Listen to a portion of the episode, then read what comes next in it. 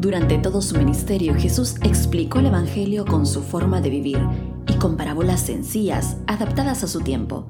Pero si actualmente Jesús tuviera que explicarnos ese Evangelio, ¿cómo lo haría? Por eso hoy queremos mostrarte una de las miles de formas que Jesús habría usado para ilustrar de manera práctica el Evangelio. Bienvenidos a Pandemia, una parábola moderna del Evangelio. Reset and Play.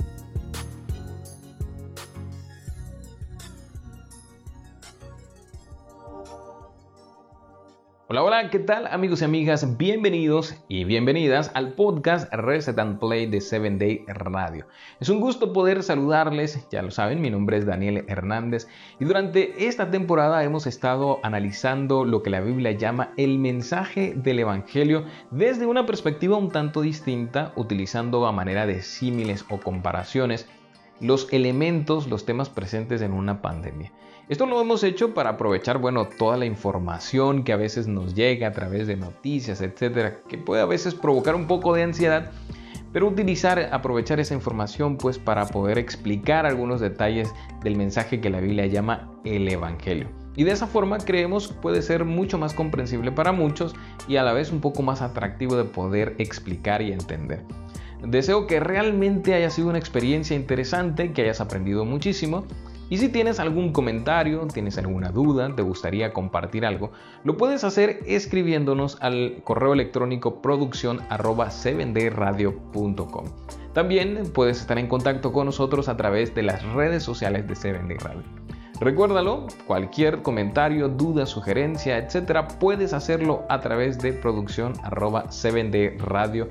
7dradio.com. Será un verdadero placer poder estar en contacto contigo y conocer un poco más de tus impresiones sobre este podcast, esta temporada en particular y toda la producción que Se Vende Radio realiza.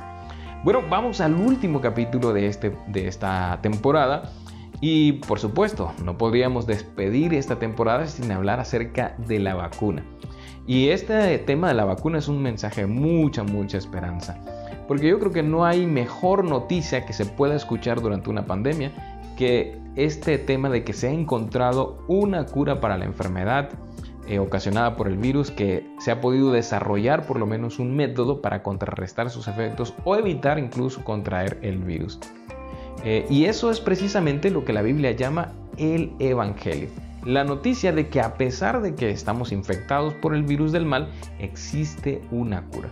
Romanos capítulo número 8, versículo número 9 dice que si confesamos con nuestra boca que Jesús es el Señor y creemos en nuestro corazón que Dios lo levantó de entre los muertos, seremos salvos. Y aquí encontramos la primera evidencia que nos señala a Jesucristo como la vacuna contra el pecado.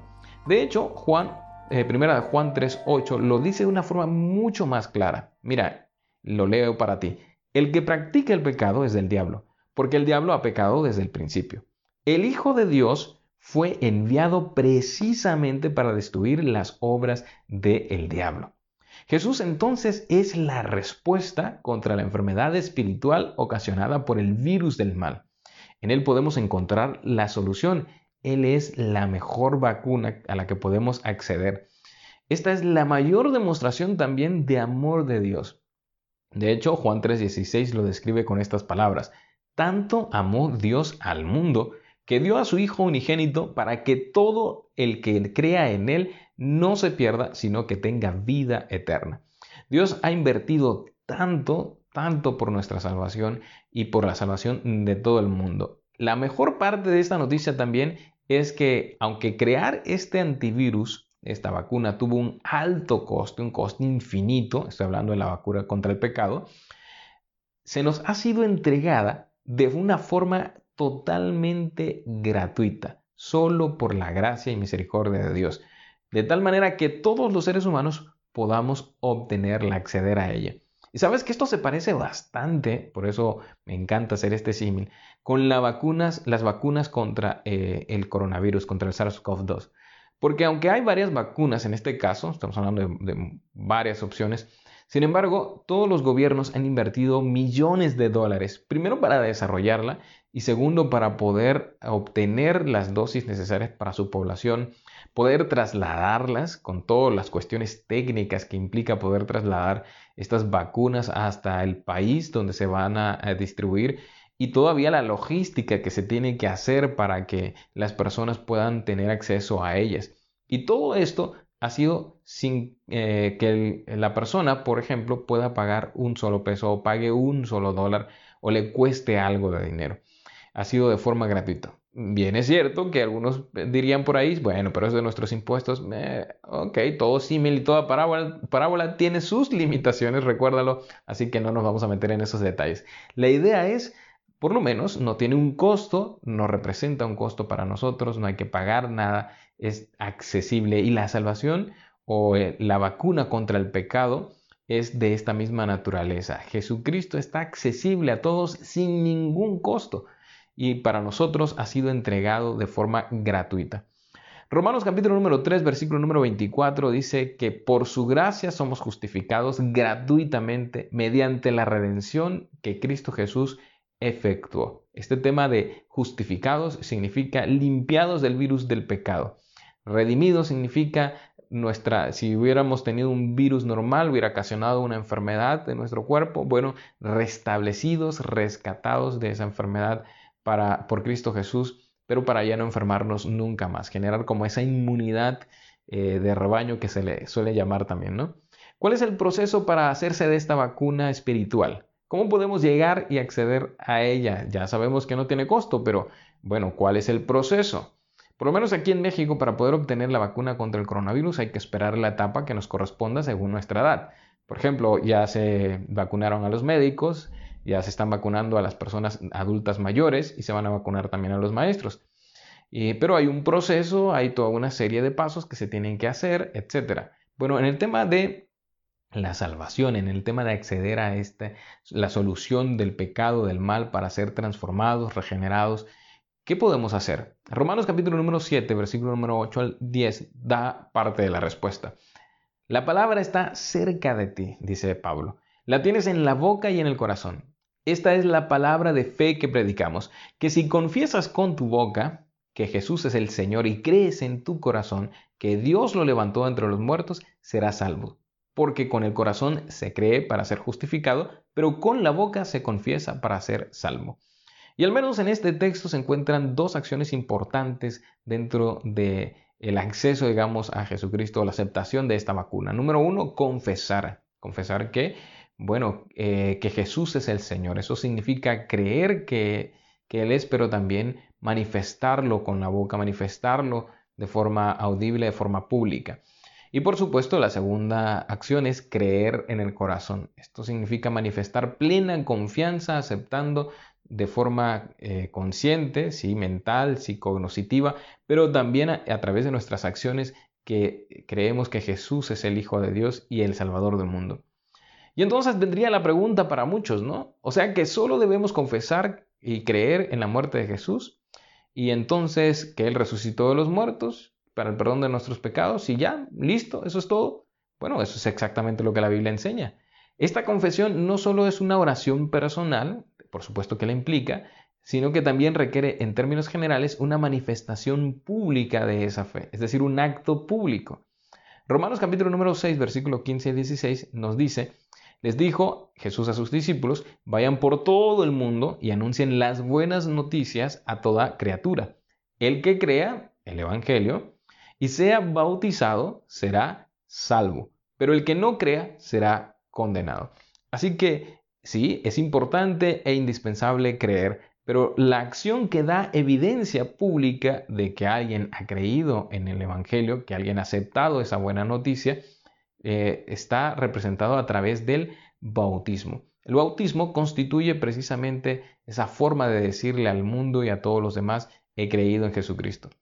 Sabes, en una ocasión un grupo de personas eh, que había escuchado este mismo mensaje de la boca de unos doce discípulos de Jesús, Pedro, para ser exactos, le preguntaron a Pedro qué debían hacer eh, ya una vez que habían creído en Jesucristo como el Mesías, como el Redentor del mundo, como el que murió en la cruz por los pecados. Y la respuesta de Pedro fue bastante clara. La puedes leer en tu Biblia en Hechos capítulo número 2, versículo número 38. Arrepiéntase y bautícese cada uno de ustedes en el nombre de Jesucristo para perdón de sus pecados, le contestó Pedro, y recibirán el don del Espíritu Santo. ¿Qué piensas? Me imagino que está mucho más claro, ¿verdad? Implica arrepentimiento, esto, esto significa una renuncia a alguna cuestión que estemos practicando y que va en contra de la voluntad de Dios, y entonces adoptar esta decisión de rendirse completamente a Cristo, que esto es lo que llamamos el bautismo. Quizás tú pienses, pero ¿de qué tengo que arrepentirme si yo no he hecho nada malo? El arrepentimiento no necesariamente implica la confesión de algún acto malo, es decir, no necesariamente implica que hayas cometido algún acto malo y que tengas que confesar eso. Sí, por supuesto que es eso, pero es mucho más que eso. Implica el reconocimiento de que Jesús es el Salvador y es y también la manifestación del deseo personal de experimentar una nueva vida donde Dios tenga el centro y todos tus intereses y todos los deseos vayan en torno a Él. Con estos nuevos parámetros para vivir, con una nueva cosmovisión distinta, una forma de ver la vida diferente, donde Dios sea quien rija todo en mi vida y que de alguna manera impacte todo lo que hago. Eso es arrepentimiento en, sus términos más profundos. Así que no es simplemente ah, dejar de hacer lo malo o arrepentirme de algo malo, sino hacer un cambio radical en la vida que muchas veces no se consigue y en la mayoría de las veces no se consigue de forma automática, sino que es un proceso gradual y un proceso que a veces puede tomar sus años. Es decir, que en términos más concretos, significa escoger por voluntad propia entregar todo mi ser y existencia a Dios. Ahora, ¿por qué el bautismo es importante? Bueno, primero porque se obtiene el perdón de los pecados, es decir, la cura para el virus del mal, de aquellas cosas que hemos hecho mal, pecados, aquellas cosas que hemos cometido, errores cometidos. Delante de Dios, toda esa culpabilidad es quitada. Y segundo, porque se recibe un don especial, al que la Biblia llama el Espíritu Santo, que funciona, digamos, más o menos como los anticuerpos, eh, que nos ayudan a eliminar el virus completamente para que no siga eh, luchando contra él en nuestro interior.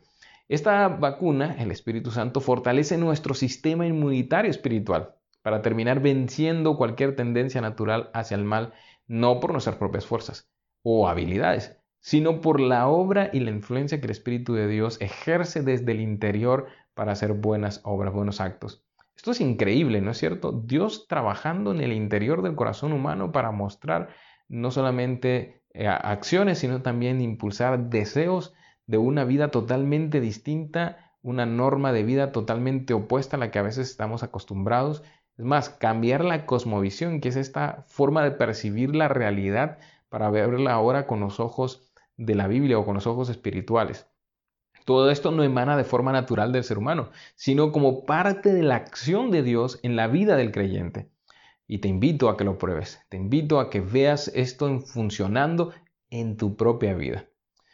Mira, para hablar en forma particular del fin del pecado en todo el, en el mundo en sí mismo, de la realidad como tal, es necesario hablar de uno de los eventos que la Biblia llama el fin del mundo o el tiempo del fin. Eh, Apocalipsis 21, 5 eh, nos da más o menos un vislumbre de lo que Dios espera hacer. Él dice, el que estaba sentado en el trono dijo, yo hago nuevas todas las cosas. Y añadió, escribe porque estas palabras son verdaderas y dignas de confianza. Dios quiere recrearlo todo, no solamente al ser humano ahora en su interior para que haga buenas obras, sino también toda la, naturaleza, toda la realidad para exterminar el virus del mal para siempre en este mundo. ¿Cómo lo va a hacer? Bueno, déjame utilizar el símil de la pandemia otra vez. Generalmente en las pandemias tiende a desaparecerse, la pandemia termina cuando ya no hay más nuevos infectados y cuando todos los que habían sido infectados se han curado gracias precisamente al antivirus o a la vacuna que se encontró. Sin embargo, no puede decirse que no volverá a ocurrir, pues podría surgir un nuevo brote o aparecer un nuevo virus nuevo, eh, obviamente no, del que no tengamos vacunas. Bueno, lo mismo podría decirse del mal. Aun cuando ya tenemos la vacuna a nuestra disposición de forma gratuita, Es una realidad que el mal sigue extendiéndose en nuestro mundo y que Satanás parece estar al control. La pregunta es ¿por qué? ¿Por qué si Jesús ya murió en la cruz y si esa vacuna está disponible para todos, por qué todavía sigue existiendo el mal? Bueno, una buena forma de verlo, de entenderlo, es evaluando el servicio anual del santuario, es decir, la fiesta anual, lo que en el santuario israelita en particular se le llamaba el Yom Kippur. Entonces vamos a tratar de entender cómo Dios quiere erradicar el mal del universo, del pecado, a través del santuario, eh, de este servicio final en el santuario israelita, en el tabernáculo que Moisés construyó en el desierto. Ahora, ¿por qué vamos a estudiar eso? Bueno, porque hemos visto que aunque Jesús murió en la cruz, el pecado y el mal siguen existiendo en el mundo. Entonces, ¿por qué la, muerte de Jesús no radicó el pecado en la realidad, vamos a decir así, en el, en el ambiente, por decirlo de alguna manera? ¿Por qué seguimos pecando? Y entonces, eh, todo esto que Jesús hizo también estaba prefigurado en el santuario israelita. ¿Qué pasaba allí? Bueno, vamos a ver un poco acerca de esto, pero puedes leerlo en el, en el libro de Levítico capítulo número 16. Así que ahí tenemos la referencia. Primero tienes que recordar que Dios le pidió a Moisés que construyera un lugar de reunión espiritual, una carpa de pieles y telas, que en su interior tenía dos divisiones, el lugar santo y el lugar santísimo. Se le ha llamado así comúnmente. Bueno, estaba amueblada y decorada de una forma especial con objetos y especificaciones dadas por Dios. Precisamente esto con la intención de mostrar de que, de que ese, esos muebles, esos colores, esas características, todas esas cualidades mostraran una realidad espiritual mucho mayor. A esta tienda es a la que se le llamó la tienda del tabernáculo o la tienda de la reunión o el santuario. ¿ok? Todas las fiestas rituales y todos los sacrificios que se llevaban a cabo en ese lugar eran una representación simbólica de la lucha de Dios contra el virus del mal y la rebelión de Satanás. Y además, como lo hemos dicho, apuntaban a una realidad mucho mayor que se cumpliría en Cristo en su vida en esta tierra, su ministerio y su muerte. A esto es a lo que se le llama normalmente, se le ha llamado normalmente como tipología, es decir, esta eh, forma de que objetos o acciones o historias o personajes muestren una realidad mayor o eh, sirvan de, símbolos eh, para una realidad mayor. Eso es lo que se le llama normalmente tipología en teología. Bueno, la fiesta que mejor ilustra esta lucha entre Dios y el mal estaba en el Día del Perdón, el ritual que se llamaba también Yom Kippur, y se llevaba a cabo una vez al año. Era la única vez en la que el, sacerdote principal del santuario, del tabernáculo, entraba a la división, la segunda división de la carpa, la que se llamaba el lugar santísimo, donde estaba la famosa arca del pacto. Entonces, el sacerdote no podía entrar en cualquier momento, sino solamente una vez al año en el día de la expiación, el día del Yom Kippur. Bueno, en el interior de ese recinto, como lo hemos dicho, estaba el arca del pacto o el arca de la, alianza, y esta era una representación simbólica del trono de Dios. ¿Qué sucedía en ese día, en el día del perdón? Para comprender mejor esta fiesta, o este ritual anual, primero debemos saber que durante el resto del año, cada hombre o mujer que cometía algún pecado debía llevar al lugar de esta carpa, a la puerta, un cordero y confesar sus pecados mientras ponía sus manos sobre la cabeza del animal y después la persona misma degollaría el animal como sacrificio por el pecado. Un sacerdote que estaría para asistirle o lo llevaría al interior del santuario, al interior del tabernáculo para llevar a cabo todo el, el ritual del sacrificio. Simbólicamente entonces el pecado cometido eh, por la persona pasaban de la persona al animal y luego a través de la sangre el sacerdote llevaría eh, ese pecado al recinto o a la carpa eh, llamada lugar santo, esa parte llamada lugar santo. Y allí adentro el sacerdote haría como una especie de salpicar las cortinas con la sangre de ese animal y simbólicamente los pecados ahora se quedaban allí. Así, durante todo el año se iban acumulando los pecados de todas las personas. Ah, por lo tanto, al final del año tenía que hacerse una limpieza espiritual, una purificación de ese santuario a través del ritual al que le hemos llamado, se le ha llamado el día del perdón, el Yom Kippur o el día de la expiación. Como hemos dicho también, eh, este día es conocido como el día de purificación. Ese día, el sacerdote principal iba a vestir unas vestiduras, sus vestiduras sagradas, especiales, iba a hacer un sacrificio de un becerro por sus propios pecados, por los de su familia. Luego iba a tomar, y esta es la parte principal, dos chivos, sobre los que debía hacer un sorteo para determinar cuál iba a ser sacrificado a Dios y cuál iba a ser dejado vivo para Azazel. Ese nombre es un nombre un poco misterioso, eh, se discute todavía su naturaleza, su origen, de dónde viene, pero seguramente representaba a Satanás por el triste desenlace que tenía este chivo. Lo explicaremos en un momento más. El sumo sacerdote tenía que poner sus manos sobre la cabeza del chivo para Jehová y confesar sus pecados, degollarlo y luego entrar al recinto del lugar santísimo y con, la sangre para hacer el simbolismo de recoger ahora todos los pecados de todo el pueblo de ese año. Después saldría y pondría las manos sobre el chivo para Azazel, confesando todos los pecados. De esa forma depositaba simbólicamente los pecados de todo el pueblo que habían estado en el santuario durante el año. El chivo era llevado por alguien al desierto y abandonado allá para que muriera. De esa forma, el pecado salía completamente del campamento y del santuario. Como lo mencionamos anteriormente, esta es una representación de cómo Dios lucha contra el mal. El chivo sacrificado representaría a Cristo, quien hace posible el perdón definitivo de los pecados en nosotros, mientras que el chivo para Sacel eh, pues representaría a Satanás. Al final de la historia, Dios castigará y destruirá a Satanás para siempre como el último responsable del virus del mal en este mundo. Ojo, no significa que Dios esté perdonando los pecados de los seres humanos porque va a ser castigado en Satanás sino que al final Satanás asume la responsabilidad total y completa, la culpabilidad total y completa de los males ocasionados y como el cabecilla de la rebelión es completamente destruido. Eh, tristemente, Dios también tendrá que descontaminar cualquier cosa que contenga rastro de maldad. Y eso significaría también la destrucción de hombres y mujeres que han, rehusado dejar de un lado eh, su vida quizás alejada de Dios y han permanecido distanciados de él. Hoy Jesús tiene todavía el papel de ese sacerdote principal como en el día de la expiación. Se encuentra, digamos, en el santuario celestial en el interior y su gracia aún está disponible para el perdón de nuestros pecados. Podemos confesarlos a Él, escuchar nuestra confesión y entonces todos esos pecados eh, ya son perdonados. Pero pronto saldrá y regresará por segunda ocasión a esta tierra para purificar el mundo y el universo de todo el mal. Y tú puedes ser parte de los que con alegría y con gozo gritarán el día en que Jesús aparezca en las nubes de los cielos. Este es nuestro Dios. Le hemos esperado. Nos salvará. Este es Jehová a quien hemos esperado. Nos gozaremos y nos alegraremos en su salvación.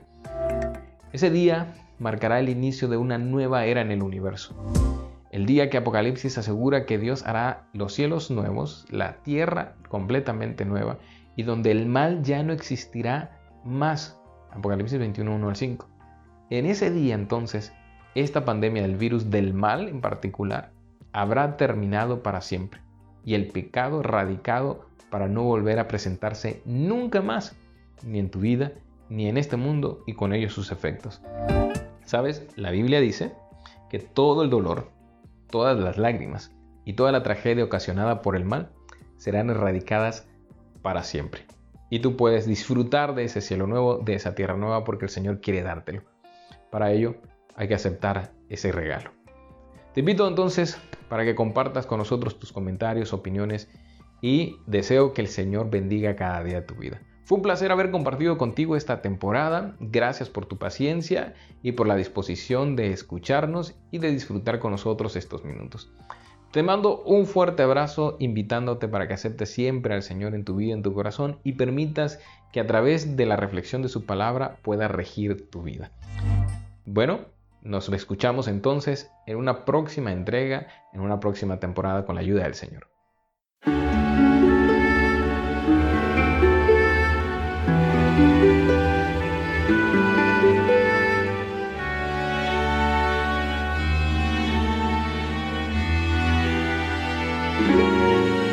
Sabemos que a los